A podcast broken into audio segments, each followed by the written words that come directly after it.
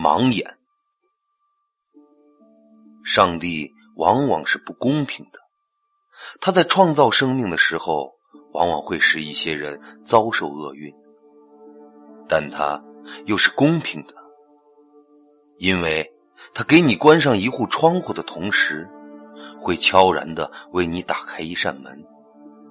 也许你平时感应不到这扇门的存在，但到了关键的时刻，这扇往往通过平安光明的大门就会为你敞开。韩瑞今年只有十岁，他曾经有一个幸福美满的三口之家，日子过得非常快乐。可是，天有不测风云。韩瑞在五岁那年遭遇了一场严重的交通事故，虽然经过救治，保住了一条性命，但他的眼睛再也看不到五颜六色的世界了，他成了盲人，每天活在痛苦的黑暗之中，苦苦的挣扎着。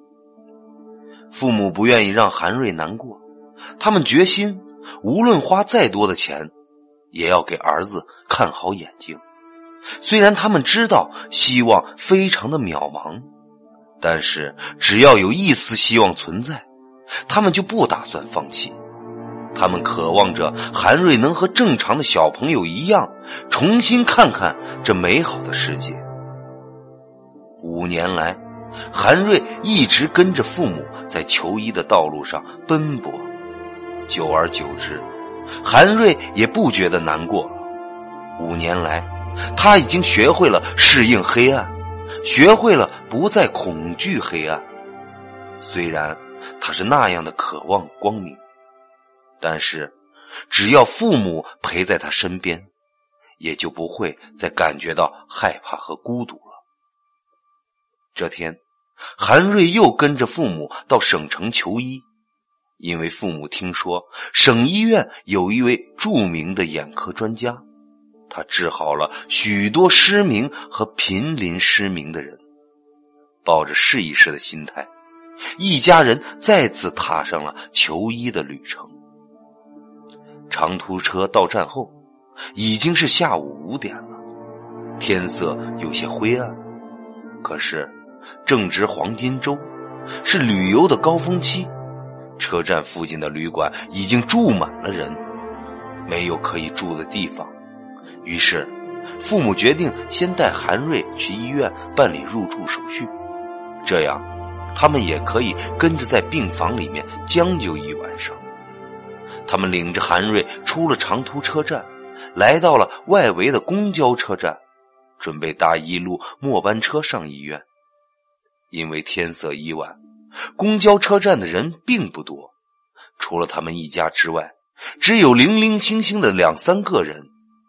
在繁华而快节奏的大都市，大多数人都不喜欢坐末班车，因为末班车经常晚点。但对于韩瑞家这样的外地人来说，末班车是他们最好的选择。韩瑞长这么大，是第一次来省城求医。他对这里的一切应该都是陌生的，可是刚到了车站，韩瑞就忽然的躁动不安起来。不知为什么，他忽然有种毛骨悚然的感觉。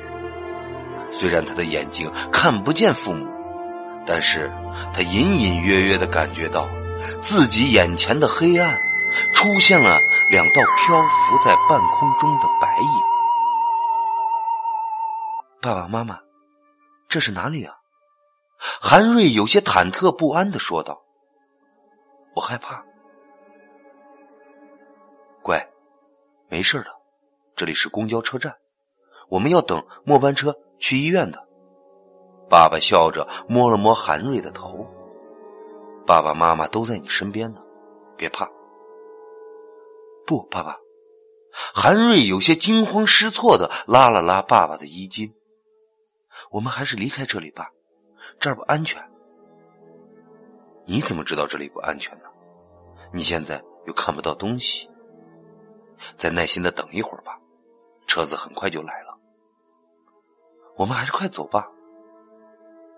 韩瑞忽然有些惊恐的瞪大了自己那双不再明亮的眼睛。我看不见你们，但是我眼前出现了奇怪的东西。是什么东西？爸爸有些好奇的问道。我看到了两团奇怪的白影子，他们就飘在我眼前，他们是人形的，好吓人啊！韩瑞有些哆哆嗦嗦的说道：“什么？”爸爸吓了一大跳，连忙四周张望，却发现周围除了一起等车的这几个人外，并没有韩瑞说的什么白影子。老公，别看了，瑞瑞可能是跟你开玩笑呢。妈妈也左右看了看，明明没有什么东西啊。不，妈妈，有的。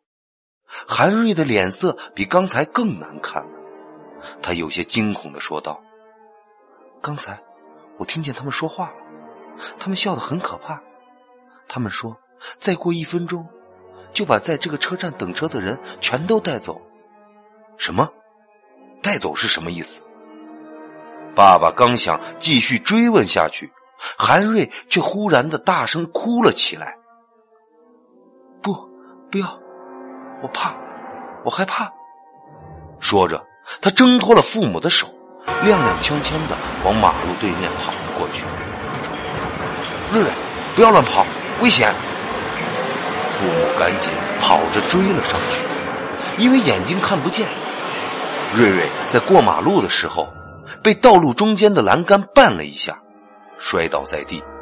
父母连忙把他扶起来，责怪道：“你这孩子！”怎么不听话呢？不知道这样。可是，还没等他们把话说完，身后忽然响起了急刹车的声音，随之听着啪啦一声巨响，铁皮和塑料碎渣四处飞溅。韩瑞的父母有些胆战心惊的回过头，他们看到了惊人的一幕：就在他们刚才等车的地方，发生了一场血腥的车祸。一辆满载货物的大卡车把公交站牌撞得稀巴烂。刚才在那里等车的几个行人被活活的碾成了肉酱，鲜血和人体组织流的到处都是，现场异常的惨烈。爸爸吓得流了一身的冷汗。如果刚才自己和家人还站在原地。如果刚才不是因为去追韩瑞，或许一家人就会像刚才那几个人一样，命丧车轮之下了。从儿子的举动反常到车祸发生，期间不过两三分钟的时间，他瞬间明白了儿子所说的“带走”是什么意思。瑞瑞。爸爸和妈妈跪了下来，紧紧的抱住了韩瑞。谢谢你，儿子。韩瑞虽然看不见，但他知道家人都已经安全了。他用两只手抱住了父母的头，开心的笑了。几分钟后，警察和医院的救护车赶到了现场，通过勘查。他们认为这仅仅是一起操作不慎引起的交通意外，但是事实的真相，也许只有韩瑞最清楚。人不要过分相信自己眼睛看到的事，也许你身边就有人能看到你所看不到的东西。